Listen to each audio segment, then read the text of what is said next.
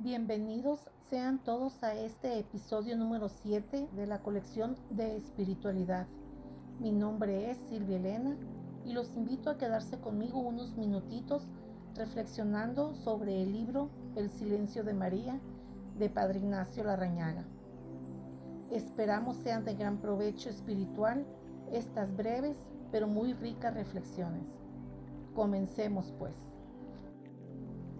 María según aparece en los evangelios, nunca fue una mujer pasiva o alienada. Ella cuestionó la proposición del ángel.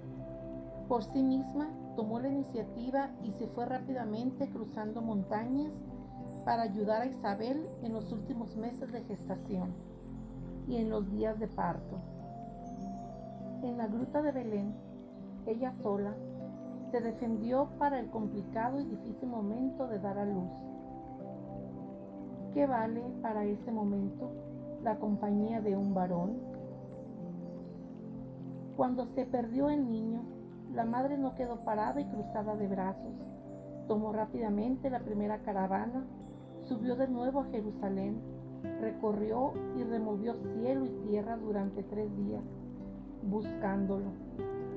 En las bodas de Caná, mientras todo el mundo se divertía, solo ella estaba atenta se dio cuenta de que faltaba vino, tomó la iniciativa y, sin molestar a nadie, ella misma quiso solucionarlo todo, delicadamente, y consiguió la solución.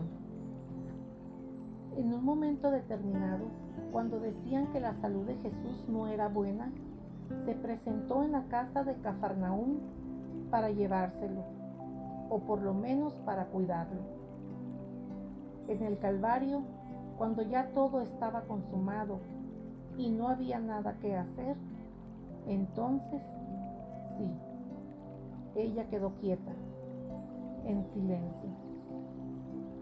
Es fácil imaginar qué haría una mujer de semejante personalidad en las circunstancias delicadas de la iglesia naciente, sin extorsionar la naturaleza de las cosas a partir de la manera normal de actuar de una persona como María.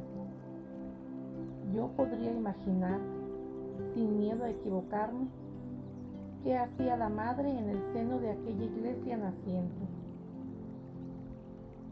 Podría imaginar las palabras que diría al grupo de discípulos cuando partían hacia lejanas tierras para proclamar el nombre de Jesús. Puedo imaginar qué palabras de fortaleza diría a Pedro y Juan, después que estos fueron arrestados y azotados. Ella, tan excelente receptora y guardadora de noticias, puedo pensar cómo transmitiría las noticias sobre el avance de la palabra de Dios en Judea, entre los gentiles, y cómo, con estas noticias, consolidaría la esperanza de la iglesia. Allá en Belén, en Egipto, en Nazaret, Jesús no era nada sin su madre. Le enseñó a comer, a andar, a hablar. María hizo otro tanto con la iglesia naciente. Siempre estaba detrás del escenario. Los discípulos ya sabían dónde estaba la madre en casa de Juan. ¿No sería María la que convocaba, animaba y mantenía en oración al grupo de los comprometidos con Jesús? ¿No sería la madre la que aconsejó cubrir el vacío que dejó Judas en el grupo apostólico para no descuidar ningún detalle del proyecto original de Jesús? ¿De dónde sacaban Pedro y Juan la audacia y las palabras que dejaron mudos y asombrados a Anás, Caifás, Alejandro y demás cenedritas? ¿De dónde sacaron Juan y Pedro aquella felicidad y alegría por haber recibido los 40 azotes cada uno por el nombre de Jesús? Detrás estaba la madre. ¿A dónde iría Juan a consolarse después de aquellos combates turbulentos? ¿Acaso no convivía con la madre? ¿Quién empujaba a Juan a salir todos los días al templo y a las casas particulares para proclamar las estupendas noticias del Señor Jesús? Detrás de tanto ánimo vislumbramos una animadora. En el día en que Esteban fue liquidado a pedradas, se desencadenó una furiosa persecución contra la iglesia de Jerusalén. Y los seguidores de Jesús se dispersaron por Samaria y Siria. Los apóstoles, sin embargo, decidieron quedarse en la capital teocrática. En este día, ¿dónde se congregaron los apóstoles para buscar consuelo y fortaleza?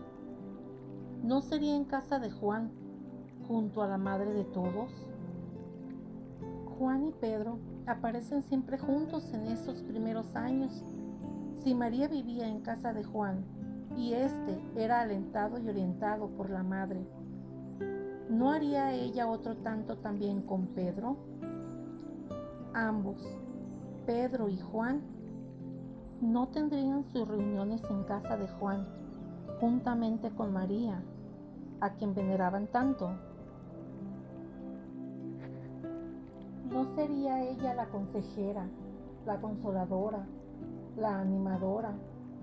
En una palabra, el alma de aquella iglesia que nacía entre persecuciones. ¿No sería la casa de Juan el lugar de reunión para los momentos de desorientación, para los momentos de tomar decisiones importantes? Si advertimos la personalidad de María y si partimos de sus reacciones y comportamiento general en los días del Evangelio, Dentro de un cálculo normal de probabilidades, podemos acabar en la siguiente conclusión.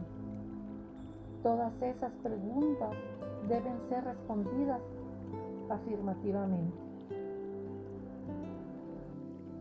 Tomado del texto El silencio de María de Padre Ignacio Larrañaga, sin fines de lucro más que con el fin de enseñar a introducir más en la riqueza espiritual de nuestra fe católica si deseas saber más de este texto, te invitamos a adquirir el libro con el mismo nombre en alguna de sus editoriales.